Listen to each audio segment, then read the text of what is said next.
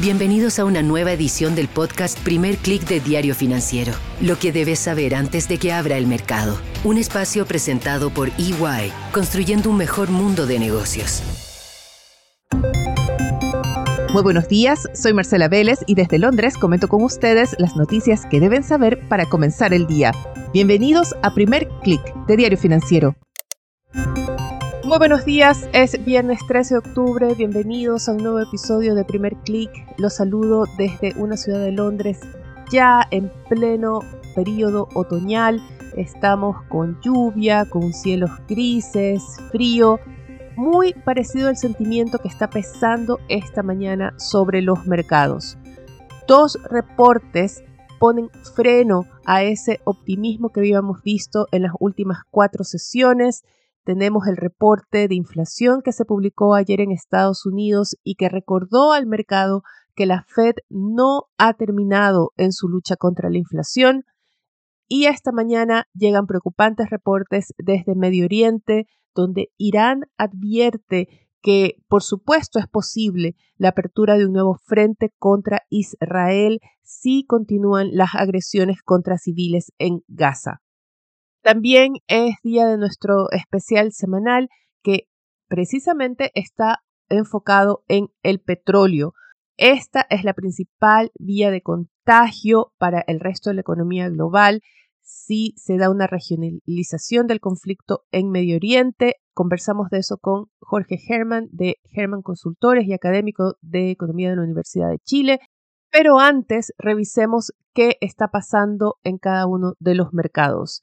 En Asia tenemos caídas importantes, las acciones del Hang Seng pierden más de 2%, tuvimos cifras también en China de importaciones y exportaciones, ambos índices cayeron 6,2% en septiembre, en el caso de las exportaciones la caída fue menor a lo que se esperaba, pero en el caso de las importaciones, estas perdieron más de lo que había previsto el mercado. El dato de las importaciones coincide también con un reporte de inflación que marcó un alza mensual por debajo de lo previsto y que sumó una inflación de 0% en 12 meses. Esto está por debajo de la última lectura correspondiente a agosto, que era de 0,1%, y lo que está generando es más bien una confirmación de que los planes o las medidas de estímulo que ha tomado hasta ahora Beijing no están logrando impulsar el consumo interno. Eso puede explicar lo que estamos viendo en las acciones chinas que lideran las pérdidas en Asia. El índice regional pierde 1,4%. En Europa vimos un cambio de ánimo bastante bastante marcado. Tuvimos una apertura más bien mixta, pero a esta hora todos los índices se alinean en rojo y el stock 600 pierde 0,79%. Los futuros de Wall Street también comienzan a ampliar sus caídas. Hasta hace poco operaban mixtos, más bien planos, pero ahora el Nasdaq pierde ya 0,49% y el SP 500 pierde 0,27%.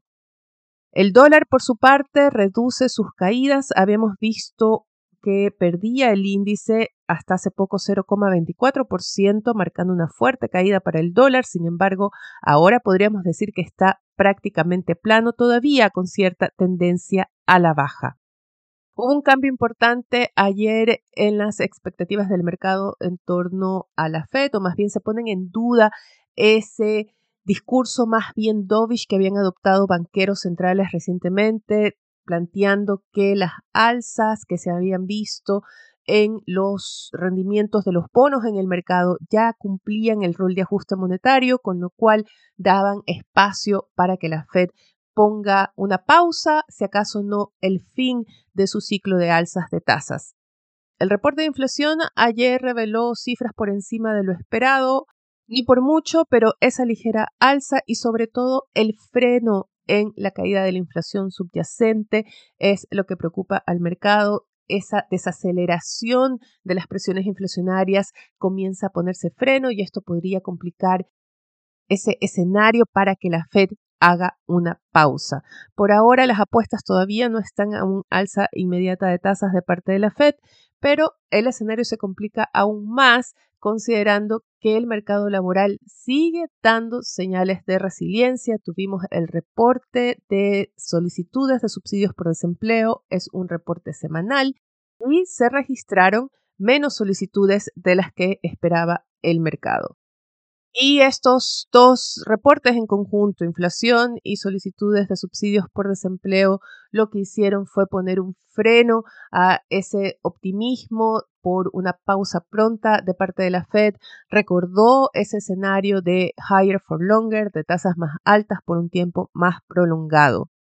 Y ahora vamos a Medio Oriente, donde las noticias son muy preocupantes y claramente estamos viendo que comienzan a influir en el ánimo de los inversionistas. Recuerden, se genera un escenario de mayor incertidumbre.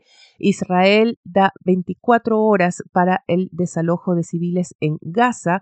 Sin embargo, las Naciones Unidas consideran que este ultimátum o este plazo que da el ejército israelí es imposible de cumplir dadas las condiciones que se viven en la zona. Es una ciudad que no tiene electricidad, que no tiene agua, que no tiene alimentos, donde prácticamente ruinas por todas partes, no hay transporte, los servicios de salud están copados, de ahí que las Naciones Unidas advierten que es imposible desalojar a todos los civiles en 24 horas. El plazo supone, marca el inicio de la intervención militar terrestre del ejército israelí en Gaza.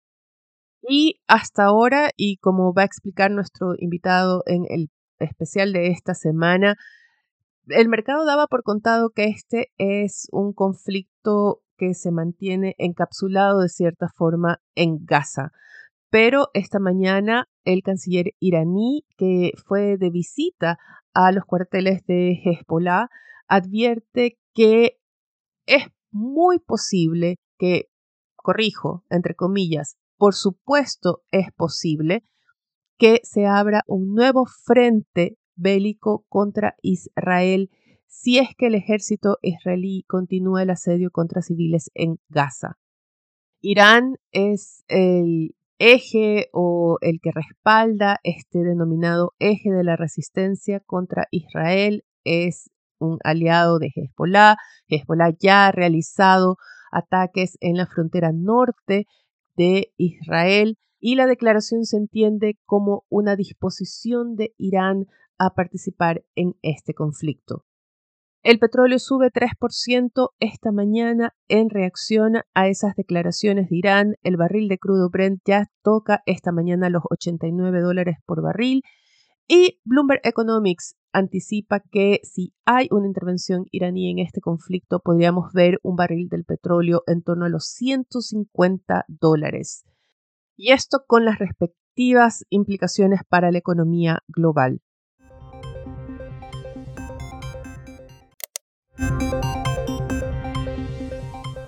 Nuestro invitado esta semana es Jorge Herman, director de Herman Consultores, profesor de economía de la Universidad de la Facultad de Negocios de la Universidad de Chile y él se dedica también al análisis del mercado de combustibles en Chile. Conversamos con él antes de este anuncio del canciller iraní. Tuvimos esta conversación ayer y en ella aborda por qué es tan importante, por qué preocupa la participación de Irán y no es solamente por su producción propia de petróleo. Los factores que están pesando más en los movimientos del precio del petróleo. ¿Qué está pesando más? La proyección o las, expectativas de crecimiento o desaceleración económica, la estrategia de Arabia Saudita y Rusia, la OPEP o el conflicto entre Israel y Hamas. Desde que Arabia Saudita recortó la producción de petróleo en un millón de barriles diarios y en acuerdo con Rusia, que lo hizo también en 300.000 barriles diarios de forma voluntaria en julio pasado, se observó que el precio del petróleo comenzó a escalar desde los 75 dólares del barril, que estaba cotizándose a mediados de julio, hasta los 98 dólares del barril, que fue el pic máximo a finales de septiembre. Y principalmente el mercado lo tomó como una, como un ajuste de la, de la oferta por parte de estos dos países, que es Arabia Saudita y Rusia, que son los principales productores de petróleo a nivel global. A comienzos de octubre se empieza a visorar una caída del precio del petróleo desde los 92, 94 dólares del barril que, se estaba cotizando a finales de septiembre, empezó a caer eh, en las primeras semanas de octubre hasta 84 dólares el barril, que es lo que se estaba cotizando el viernes pasado, de la semana pasada. Y básicamente esa rebaja eh, a 84 dólares el barril es porque los analistas del mercado empezaron a, a observar que el deterioro de los indicadores macroeconómicos y que los altos precios del petróleo de alguna manera estaban generando una contracción en la demanda en Estados Unidos y de alguna manera eso intensificó los temores a un menor crecimiento de la demanda de petróleo, que sobrepasó estas preocupaciones que habían en los meses anteriores por el lado de la oferta. Y eso llevó al precio alrededor de 84 dólares el barril. Tengo claro los factores, pero lo que estamos viendo esta semana, dirías que el mercado está más concentrado todavía en lo que están haciendo Arabia Saudita y Rusia o están más concentrados en lo que está pasando en Israel, en Gaza, en esta guerra que ha iniciado Israel contra Hamas. La guerra de Israel no ha, no ha afectado por ahora a los flujos de petróleo, a la producción de petróleo, y provocó un leve repunte desde los 84 dólares del barril que se estaba cotizando en los últimos días de la semana pasada a 88 dólares el barril que fue lo que se cotizó el lunes, ¿ya? Después, el martes, el martes eh, bajó levemente a 87 dólares el barril y, el miércoles y el jueves ha estado cotizando en torno a los 87 dólares el barril. Básicamente, lo que yo veo es que no hay una preocupación relevante por parte de, los países consumidores de petróleo eh, y los analistas de, que transan petróleo a nivel global, de que este conflicto entre Israel y Hamas de alguna manera no, no ha afectado por ahora a los flujos de petróleo. Eh, obviamente están todos los ojos puestos en Medio Oriente, porque no hay que olvidar que el Medio Oriente corresponde a más de un tercio del tráfico marítimo mundial de petróleo. Claro, si este conflicto que está encapsulado en territorio israelí, principalmente en el sur de Israel, traspasa la frontera a otros países del mundo árabe y de alguna manera afecta a Irán, en que Irán se, involucre, se involucre en este conflicto, claro, ahí el precio del petróleo puede alcanzar valores insospechados que podrían llegar a los 120, 130 dólares el barril, si de alguna manera eh, Irán entra en esta guerra. ¿Y por qué te digo esto? Porque Irán es un productor importante de petróleo. Eh, hoy día los dos principales productores de petróleo es Rusia y Arabia Saudita, ¿ya? Y detrás vienen Estados Unidos, Irak, los Emiratos Árabes Unidos y después viene Irán, eh, dentro de la OPEP. Irán, el cuarto productor eh, más importante. Entonces, si la guerra se extiende a Irán, el precio podría escalar a los 120, 130 dólares del barril fácilmente, ¿ya? Porque Irán es un, productor importante.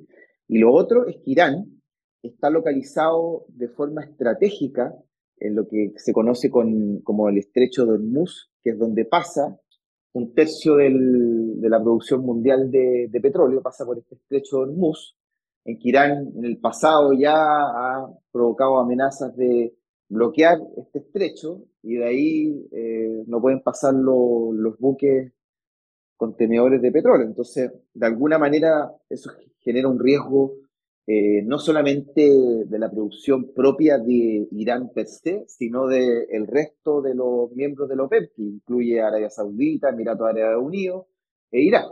Entonces ahí está el principal riesgo latente, es que si Irán ingresa o no a esta, a esta guerra con Israel. Este riesgo mayor de interrupción de suministro, ¿qué tan grave sería la salida de suministro iraní del mercado, dado que sus exportaciones están orientadas a, China, básicamente, y a otros países de Asia?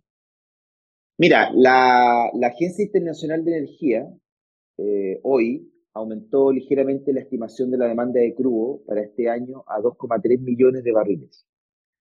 Y básicamente esto es explicado principalmente por un mayor consumo de China.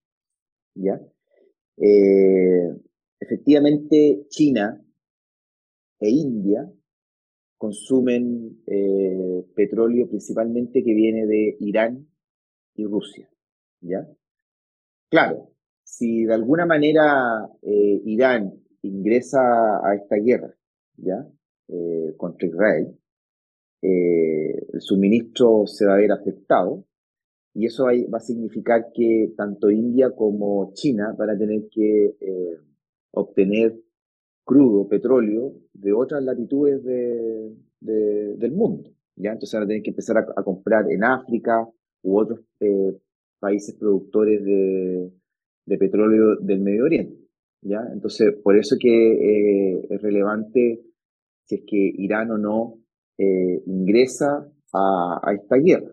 ¿ya? Lo otro importante, que, es verdad lo que señalas tú, que Irán, por todos estos conflictos pasados con Estados Unidos, eh, Estados Unidos le impuso un embargo, ¿cierto?, a las exportaciones eh, iraníes, ¿ya?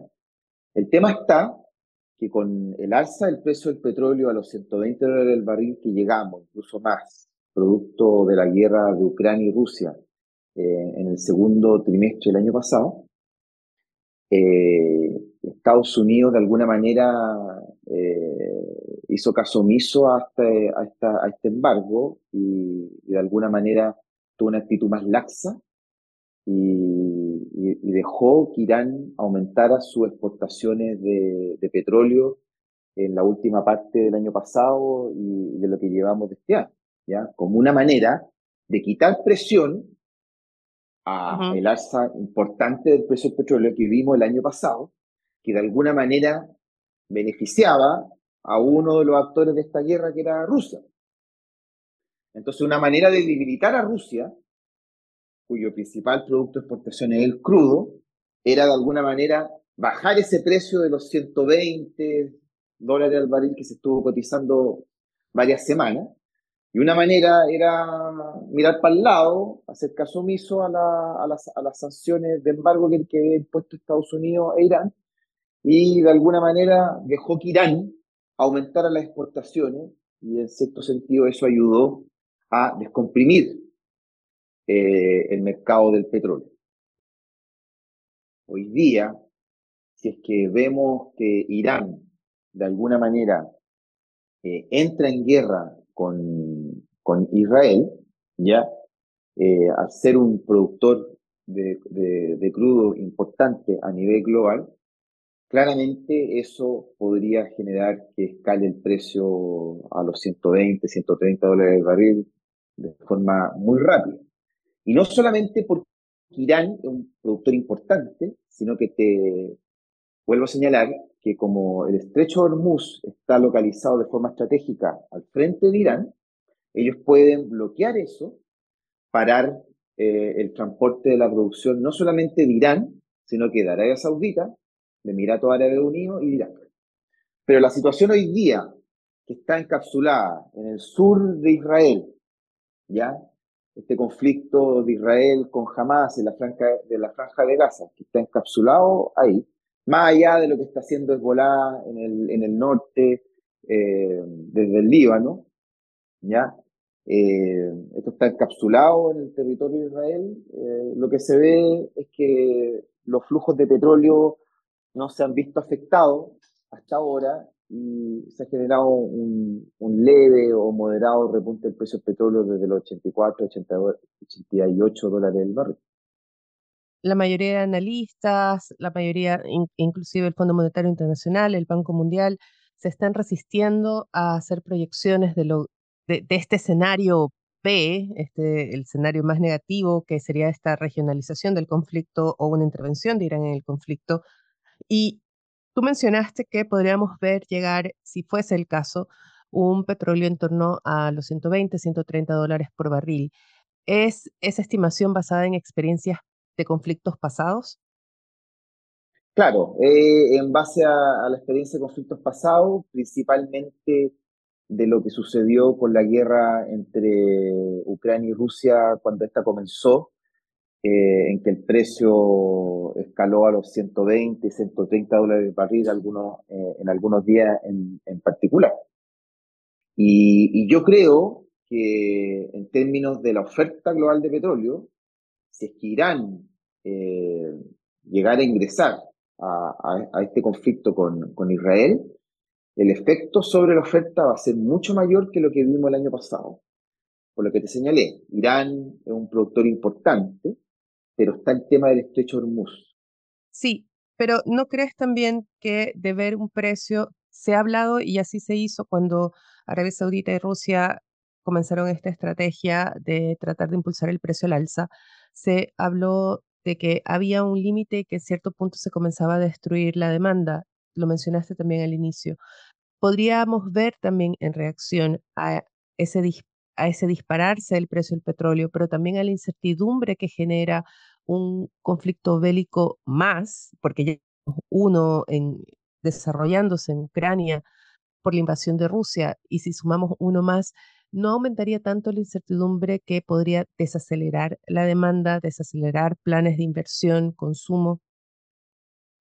Sí, efectivamente, un precio del petróleo de 120, 130 dólares el barril que se podría, que se, se podría gatillar si es que Irán ingresa a este conflicto con, con Israel, ¿cierto? Por, por el apoyo jamás. Eh, claro, eso obviamente destruye demanda, eh, genera una, una, una, caída en el crecimiento, puede generar una caída en el crecimiento global y, y, claro, eso después repercute en una disminución en el precio del petróleo, ¿ya?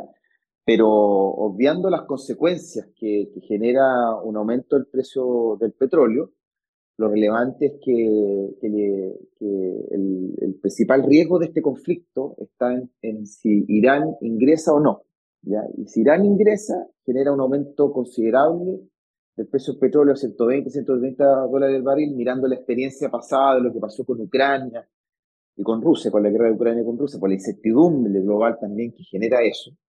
Y claro, un precio alto genera obviamente efectos nocivos sobre el crecimiento económico que después a, la postre deberían repercutir en una, en una disminución del precio del petróleo que en cierto grado fue también lo que se vio el año pasado en el segundo semestre.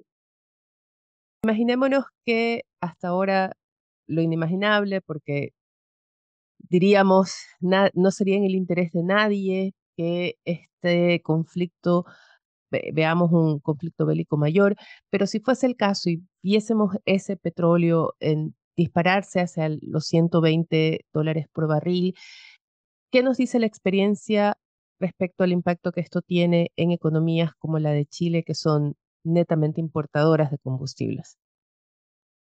Bueno, la, la, bajada en nuestro país, eh, si, se da, que se da eh, el escenario lamentable que Irán se involucre en esta guerra, en apoyo jamás, eh, claro, un dólar, o sea, un, petróleo en torno a los 120 dólares del barril, claro, efectivamente incide en un, en un alza eh, relevante en el precio de la gasolina a nivel interno, porque no hay que olvidar que Chile es una pequeña economía abierta al resto del mundo, en que nosotros importamos el 99% del petróleo. Entonces eso afectaría un aumento del precio de la gasolina, eh, que en un contexto en que hoy día el tipo cambio está en torno a los 925 pesos, significaría un, un precio de la gasolina bastante superior a lo que estamos viendo hoy día y eso tendría implicancia en la, en la inflación en el corto y mediano plazo, ¿ya?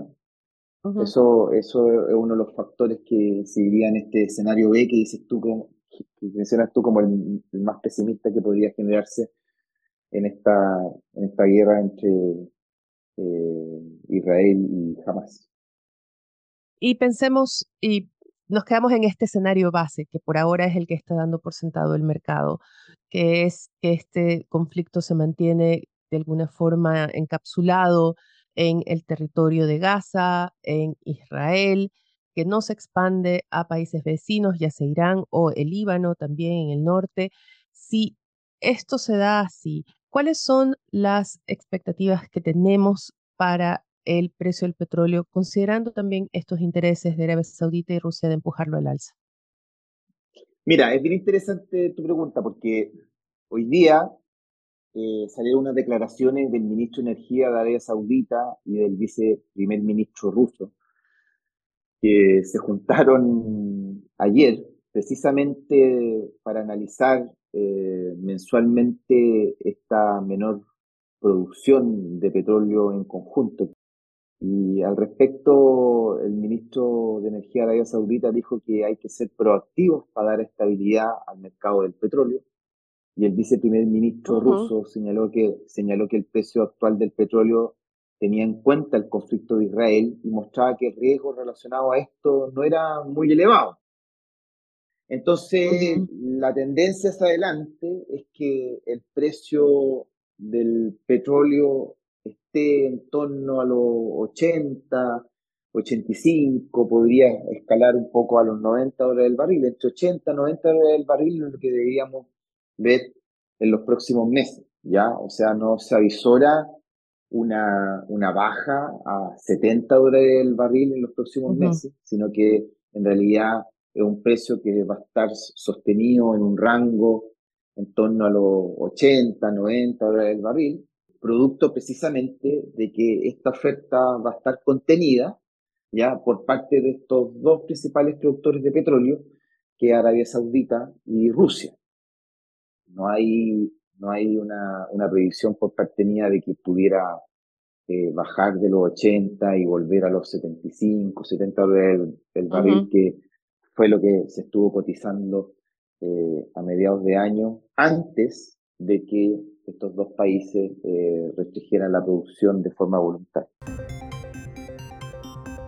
Como siempre, les recomiendo que si tienen algún tema que les interese, que abordemos especialmente, háganmelo llegar a mbls.df.cl o me pueden contactar a través de mis redes sociales donde me encuentran como Marcela Vélez.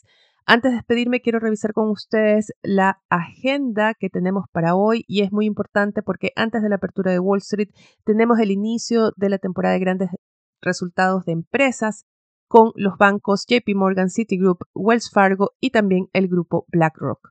En Chile el INE publica el índice de inventarios. Vamos a escuchar más tarde de parte de la presidenta del Banco Central Europeo, Christine Lagarde.